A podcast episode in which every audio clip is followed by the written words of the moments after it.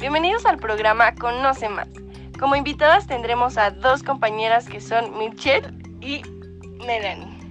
Hola Itzel, gracias por invitarme a este cómodo programa. Me fascina estar aquí contigo. Muchas gracias Michelle, también nos encanta que estés aquí con nosotros. ¿Qué pasó Melanie? ¿Por qué estás tan callada el día de hoy? Para nada Itzel, estoy un poco nerviosa por estar aquí en tu programa, pero también halagada.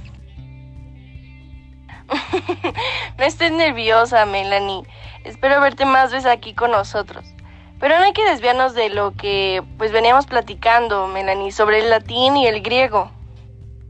Por supuesto, mira, el latín es uno de los idiomas más antiguos y conocidos. Fue utilizado en la antigua Roma hace muchos años y el griego es una de las lenguas más antiguas, conocidas y originarias de Grecia.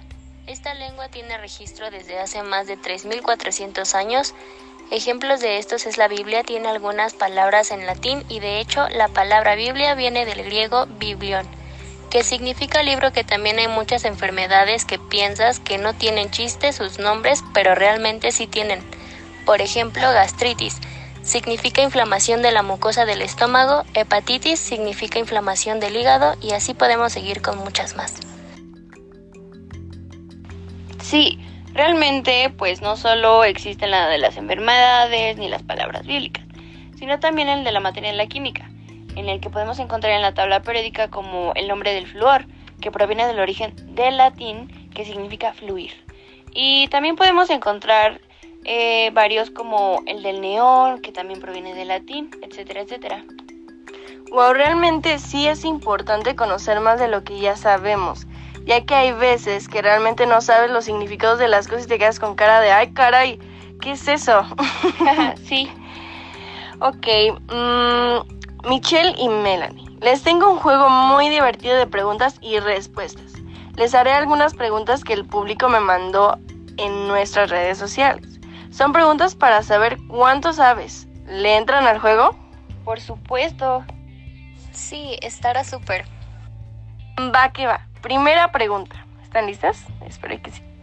¿Qué son los estafilococos? Microorganismos que están presentes en la mucosa y en la piel de los humanos y de otros mamíferos y aves. Muy bien. Segunda pregunta. ¿Qué son las caóticas? Son las ramas de la aorta que nacen a corta distancia del corazón, hacia arriba y a través del cuello. Perfecto. Siguiente pregunta. ¿Qué es la clorofila? Son una familia de pigmentos de color verde que se encuentran en las cianobacterias y en todos aquellos organismos que contienen cloroplastos o membranas tilocoidales en sus células. De hecho, lo que decíamos anteriormente de la clorofila proviene del griego cloros, que es el verde, y filon, que es hoja. Wow, creo que Michelle viene con todo el día de hoy. sí, hoy vengo con todo. Se nota. Siguiente pregunta. ¿De dónde proviene la palabra termoquímica? Del griego que significa calor y química. Exacto, van empates. Pero, última pregunta, para ver quién gana. Si dos rectas, cualquiera, se cortan por varias rectas paralelas, los segmentos determinados en una de las rectas son proporcionales a los segmentos correspondientes en la otra. Es teorema de Tales. Exacto, felicidades, Melanie, ganaste. Gracias.